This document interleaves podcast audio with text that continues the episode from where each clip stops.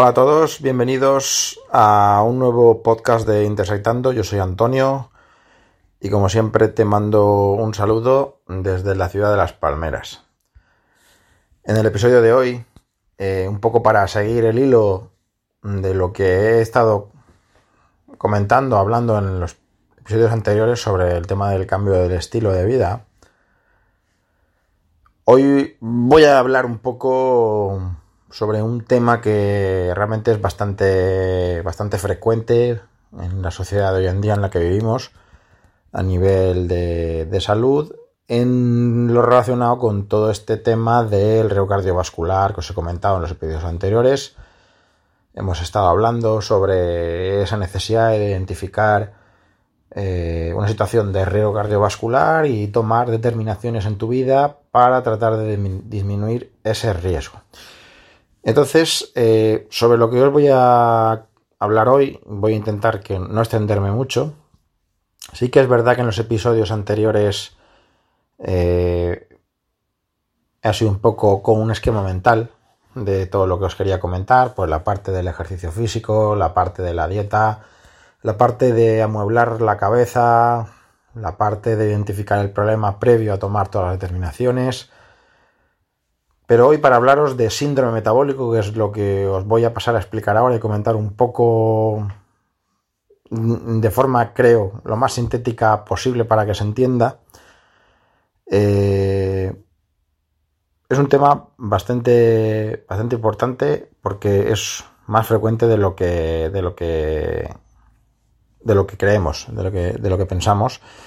Entonces, es cierto que sí que en el podcast de hoy un poco de esquema si llevo, un poco de guion, de guion, de escaleta, unas notas, unos apuntes que tengo, porque claro, os voy a dar no muchas, pero algunas cifras que considero que son relevantes para que os hagáis una composición del lugar sobre la relevancia, sobre la magnitud del problema.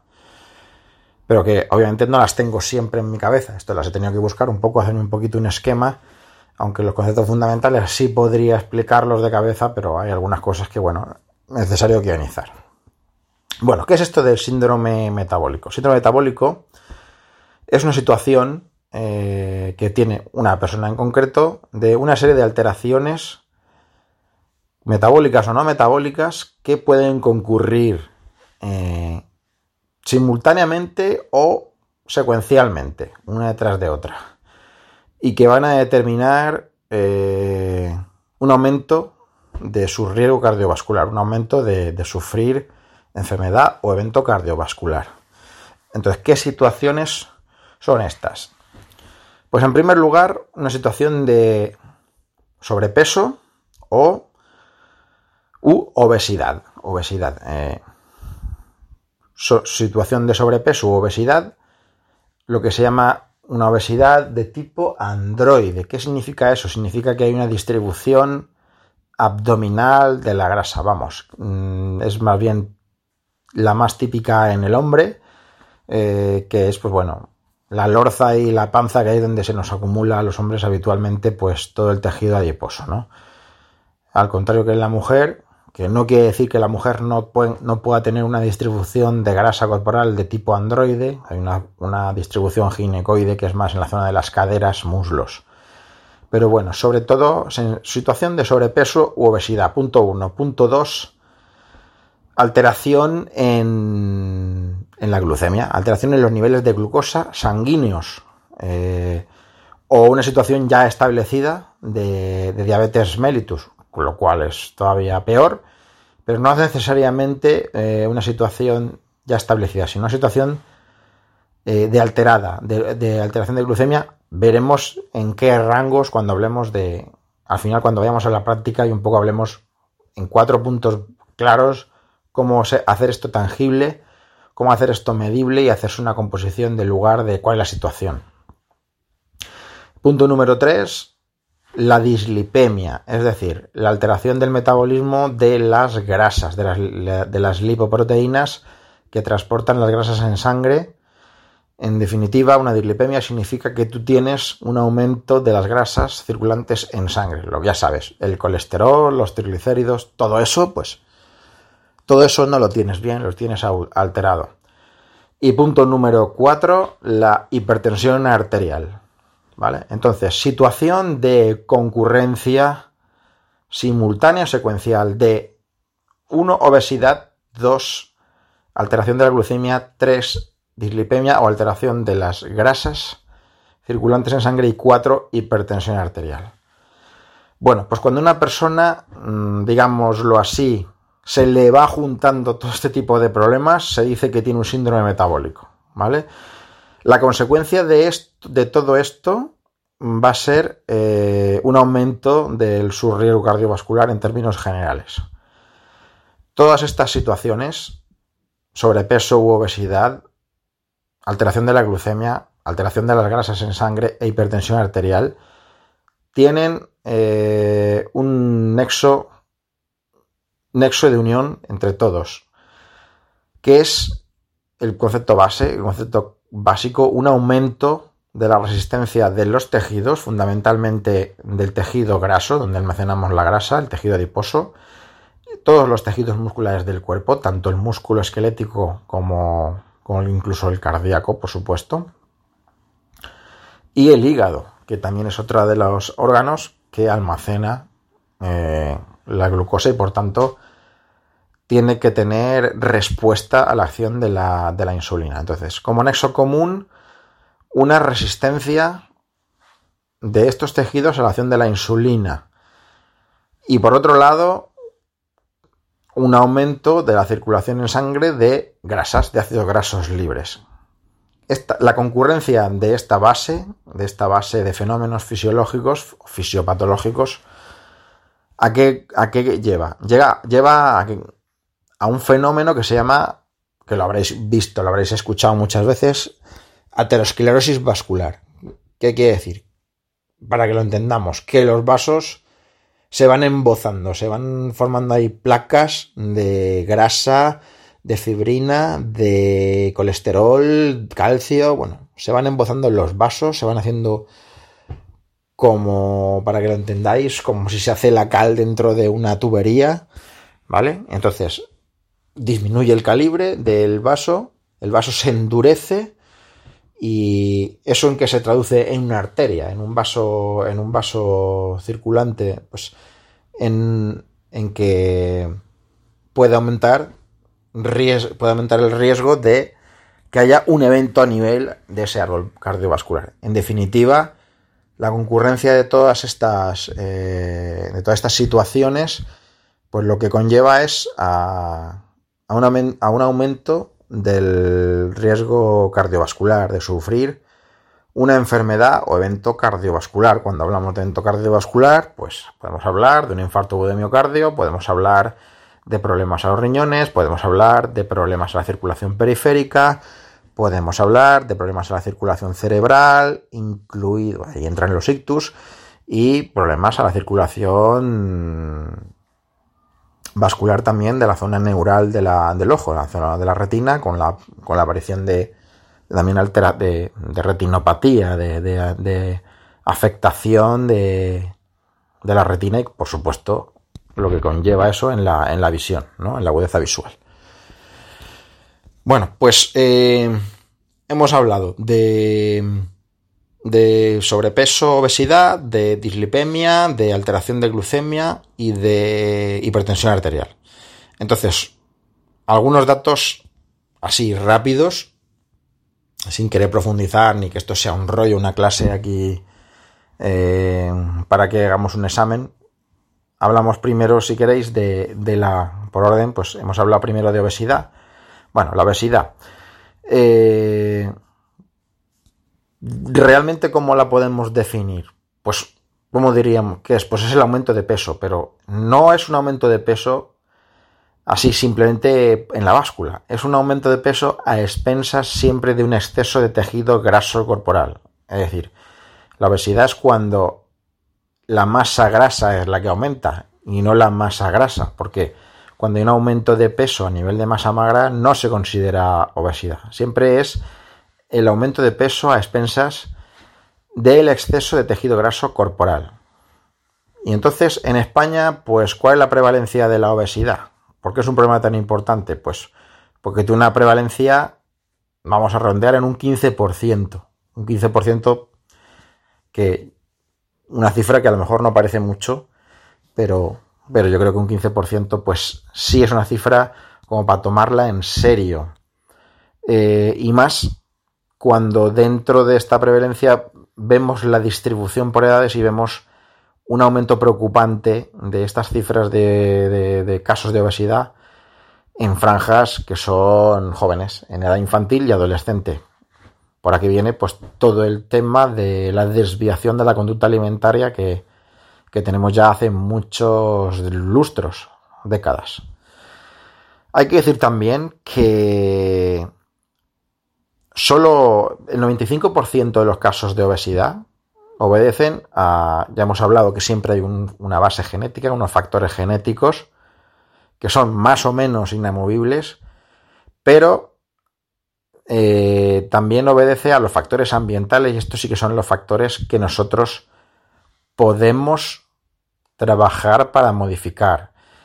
Insistimos, estilo de vida sedentario, disminución de la actividad física, aumento de la ingesta de, determinados alimentos no recomendables o malos hábitos alimentarios en general.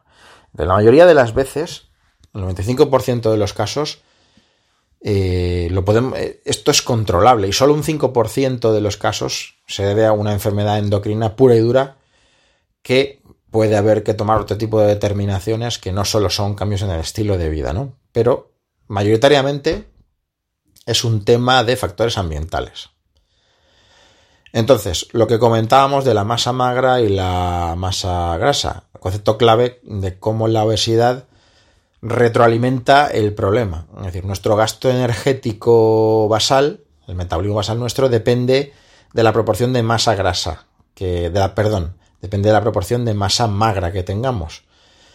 Entonces, obviamente, el obeso va presentando cada vez, a medida que engorda, menos de esta masa magra, menos músculo y más adiposa.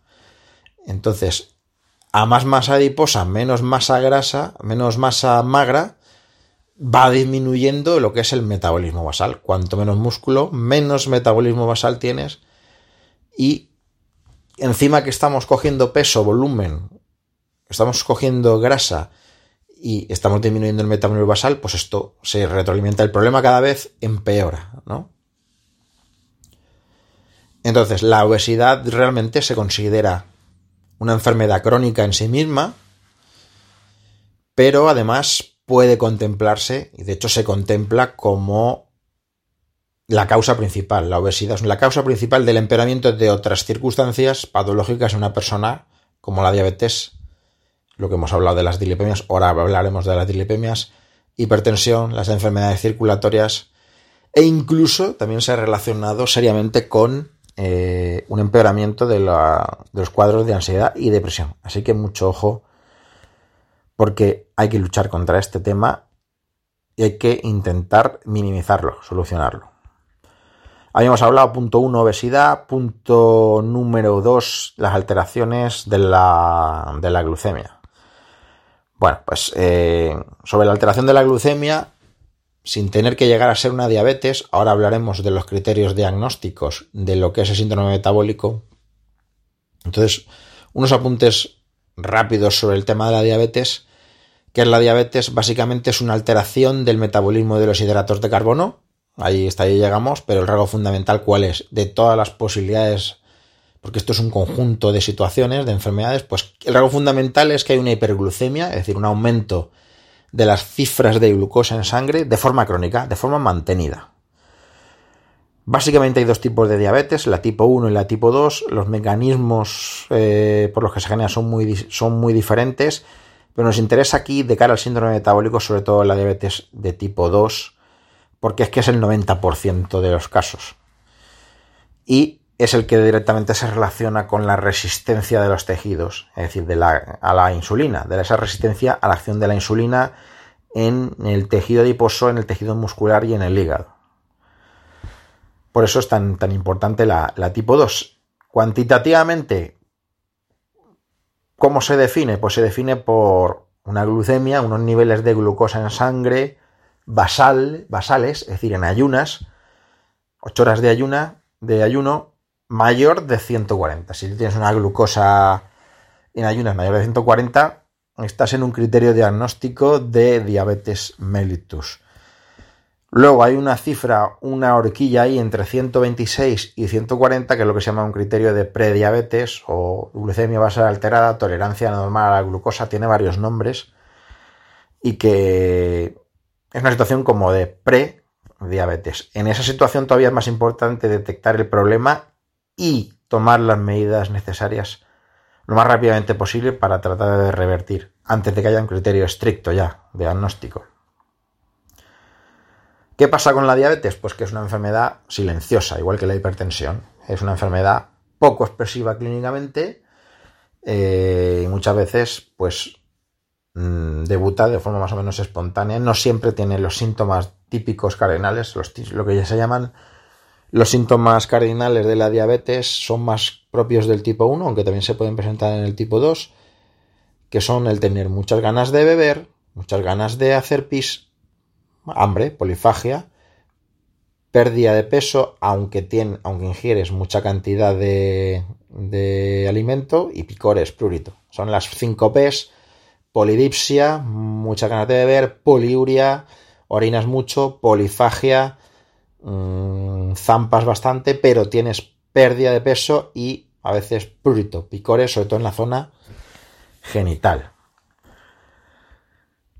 Hemos hablado de de mm, obesidad, hemos hablado de la alteración de la glucemia, nos queda hablar de, la, de los dos puntos más que conforman el síndrome metabólico, que son la dislipemia y la hipertensión. Bueno, la dislipemia. La dislipemia, ¿qué es? Lo hemos comentado antes. Hemos comentado que es un, una alteración de, la, de las grasas, de, de los niveles de, de, grasas en sangre. Básicamente, Básicamente eso. Y tampoco se trata aquí de, hablar de los distintos tipos de dilipemia, con que nos quedemos con la idea de que la situación esa en la que aumento de las grasas circulantes es lo que predispone a la arteriosclerosis y al evento cardiovascular, al aumento de riesgo de evento cardiovascular, con eso es suficiente un, un poco para entender la importancia del problema. Y el cuarto punto, que es la hipertensión, pues bueno, la hipertensión arterial, que es básicamente así rápido, pues es la presión que la sangre nuestra ejerce sobre las paredes de las arterias. Cuando la sangre está circulando, pues la presión que esa sangre ejerce sobre las paredes de las arterias, que son unos tubos elásticos, pues esa eso es lo que se llama la presión, la, la presión arterial. Cuando eso está elevado por encima de unas cifras, que habitualmente son 140 de máxima o sistólica y 90 de mínima o diastólica, se habla de hipertensión arterial. Esos son los criterios, digamos, tradicionales. Eh, ¿Cómo se le pone la etiqueta de hipertenso a un enfermo? Pues que tradicionalmente con lo que se llama una triple toma, que es eh, en tres visitas consecutivas, en, el médico, en el centro de salud, en la farmacia, donde sea, en tres visitas consecutivas, tener dos de tres lecturas positivas, o sea, en el sentido de mayor de 140-90, pues si dos de tres salen con premio, pues etiqueta de entrada puesta. Dato importante, hablábamos de la prevalencia de obesidad. En España 15%, pues la hipertensión todavía peor. En España está un 20, un 20 a 25% de la población eh, es hipertensa. Bueno, ¿y qué pasa? ¿Qué hace la hipertensión? ¿Por qué es mala? ¿Por qué nos hace pupa? Pues porque la hipertensión lo que tiene una serie de órganos diana, una serie de provoca una serie de lesiones en distintos órganos. ¿Cuáles destacaríamos? Pues en el corazón. Hace daño a tus coronarias, por ahí viene la, la, cardiopatía, la, cardiopatía isquémica, el problema, los problemas de, de infarto, de infartos al corazón provocan eh, dilatación, eh, hipertrofia, lo que es eh, aumento del tamaño del corazón y que no tenga un latido pues adecuado, de lo que sería la miocardiopatía hipertensiva. ¿A dónde más hace daño? ¿A dónde más hace pupa? Pues a los riñones, la enfermedad renal crónica hipertensiva, ¿A dónde más hace daño? Pues a la circulación vascular en general, de las, de las extremidades, pero también la vascular cerebral. Tenemos que decir que, la hipertensión se sabe con, perfección que es el factor riesgo cardiovascular que causa más impacto en, mortalidad por, por, enfermedad cerebrovascular, es decir, por ictus. Los ictus, sean del tipo que sea, que no es cuestión ahora de, entrar a los tipos de ictus que hay, pero sí la hipertensión es, digamos, el factor de cardiovascular más importante para que se produzca. Y como he comentado al principio del podcast, es una interrelación de todos los factores. El desarrollo de la hipertensión tiene estrechísima, pero estrechísima relación con la obesidad.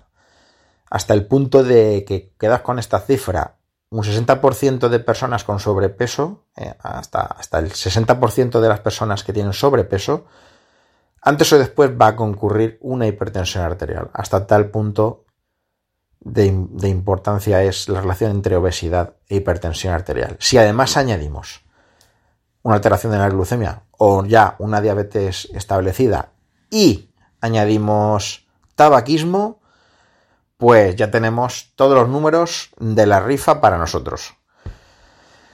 Y bueno, después de todo, todo este rollo, hablando un poco sobre todos los ítems que conforman este síndrome metabólico, eh, me queda daros algunas cifras eh, sobre el síndrome metabólico en general, es decir, la concurrencia o de forma simultánea o de forma, eh, no, o simultánea o al mismo tiempo. De, estos factores, repito, obesidad, eh, alteración de glucemia, alteración de grasas en sangre, hipertensión arterial, eso hay que grabárselo a fuego, pues para ver la importancia que tiene esto, algunos datos epidemiológicos, poca cosa, pero para que veáis la importancia. Hemos hablado de prevalencia de hipertensión y de, y de dislipemia.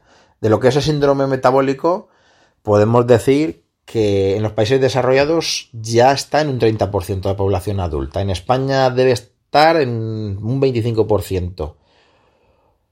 Para que os hagáis una idea, uno de cada 10 trabajadores activos, sobre todo más si son hombres, uno de cada 10 trabajadores cumple criterios de síndrome metabólico. Hemos hablado de qué relación tiene directa con el riesgo de enfermedad cerebrovascular o de, evento cardiovascular. Con respecto al criterio de obesidad, pues la obesidad se relaciona en la Unión Europea hasta con una de cada 13 muertes en mayores de 25 años. En España, un 8,5% de las muertes por evento cardiovascular se producen en, obesos. la, obesidad tiene una relación directa. Para hablar en términos globales, para hacernos una idea de la enorme importancia que tiene el tema de combatir el síndrome metabólico.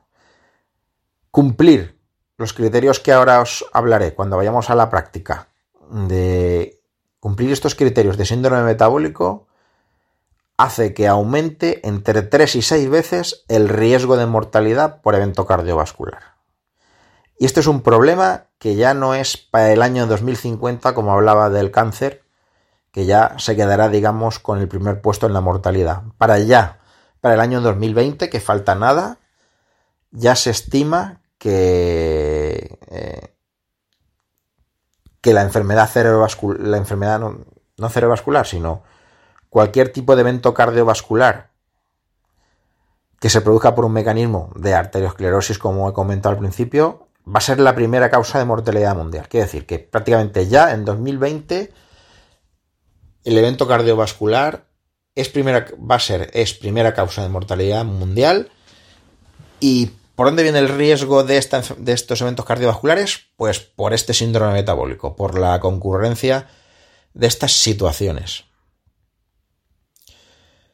Eh, ¿Y por qué se llega a desarrollar un síndrome metabólico? Pues volvemos a lo mismo. Hay unos factores genéticos y unos factores ambientales. Los factores genéticos no son controlables o son poco controlables, pero donde sí podemos poner de nuestra parte es en controlar esos factores ambientales. ¿Y cuáles son esos factores ambientales? Pues en general volvemos a repetir de forma machacona todos aquellos que tienen que ver con un estilo de vida no saludable. Es decir, una mala alimentación, una dieta desequilibrada o, hipercalórica con respecto a las necesidades que tenga cada individuo, sedentarismo, al final es lo mismo.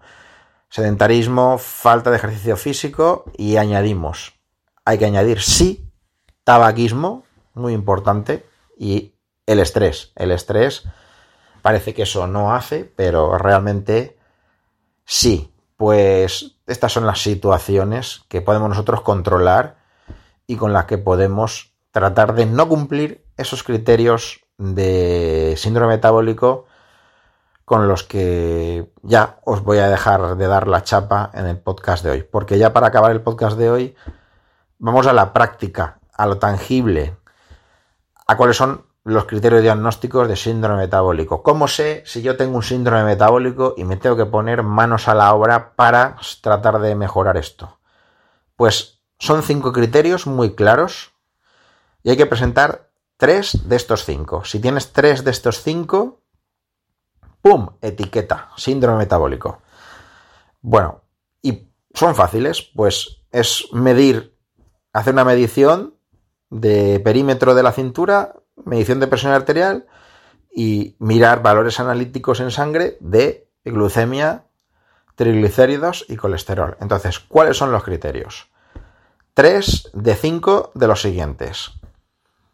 Primero y más importante, perímetro de la cintura. El perímetro de la cintura es la forma que tenemos para valorar la obesidad. Ni el índice de masa corporal ni lo que pesa la báscula. El perímetro de la cintura. En los hombres, más de 102 centímetros. En las mujeres, más de 88. Si tu cintura mide más de 102 si eres un hombre, o más de 88 centímetros si eres mujer, cumples el primer criterio. Segundo criterio, valores de glucemia basal. Si una glucemia basal, es decir, en ayunas, te da un valor mayor de 100, tenemos el segundo criterio. Mayor de 100, ojo, ¿eh? no llegamos a los criterios diagnósticos concretos de diabetes, que serían mayor de 140, es decir, ya aunque sea mayor de 100, puedes estar empezando a tener un problema. Tercer criterio, valores de los triglicéridos en sangre. Mayor de 150. Triglicéridos mayor de 150. tercer criterio. Cuarto criterio. Valores de colesterol, concretamente no los valores totales, sino los valores de la fracción HDL. HDL, la fracción HDL es la que se suele llamar como colesterol bueno que HDL significa High Density Lipoprotein, que es lipoproteína de alta densidad, pues la parte del colesterol que circula en este tipo de, lipoproteínas de alta densidad, el HDL, el colesterol bueno lo que interesa es tenerlo alto, pues aquí el, criterio es que esté bajo, menos de 40 en hombres, menos de 50 en mujeres. Si tu colesterol HDL, tu colesterol bueno, está por debajo de 40 en el hombre, por debajo de 50 en la mujer, tienes este criterio cumplido. Y el último criterio, hablábamos de la hipertensión, medición de presión arterial. Y también se rebaja el criterio a lo que es el criterio diagnóstico que hablábamos de 140-90. Pues no. Si tienes una sistólica mayor de 130, una, una máxima mayor de 130 o una diastólica mínima menos eh, eh, o mayor de 85, pues cumples el criterio. En definitiva, son criterios bastante agresivos, pero es que se ha visto que, que realmente los riesgos a partir de estas cifras ya son mm, verdaderamente serios e importantes. Entonces, recapitulando, tienes síndrome metabólico si cumples tres de los cinco siguientes criterios. Perímetro de cintura mayor de 102 o mayor de 88 en mujeres. Glucemia basal mayor de 100. Triglicéridos mayor de 150. colesterol bueno menos de 40 en hombres o menos de 50 en mujeres y presión arterial mayor de 130 85. Si cumples 3 de 5, tienes un síndrome metabólico y tienes que ponerte manos a la obra, manos a la obra con todo lo que te he comentado en los episodios anteriores sobre cambiar tu estilo de vida. En definitiva, este es un podcast de hoy un poco rapapolvo, un poco mm, teoría, un poco rollo, bastante chapa, yo lo sé, un poco leerte la cartilla, pero creo que puede venir bien que tengáis el concepto de lo que es un síndrome metabólico y cómo se valora hoy, hoy en día el riesgo cardiovascular. Pues en la práctica se hace de esta manera. Y nada, reflexiona y saca tus consecuencias. Yo por mi parte, pues me despido y hasta un nuevo episodio. Un abrazo para todos y como siempre, un saludo de la ciudad de las Palmeras y hasta el próximo capítulo. Chao.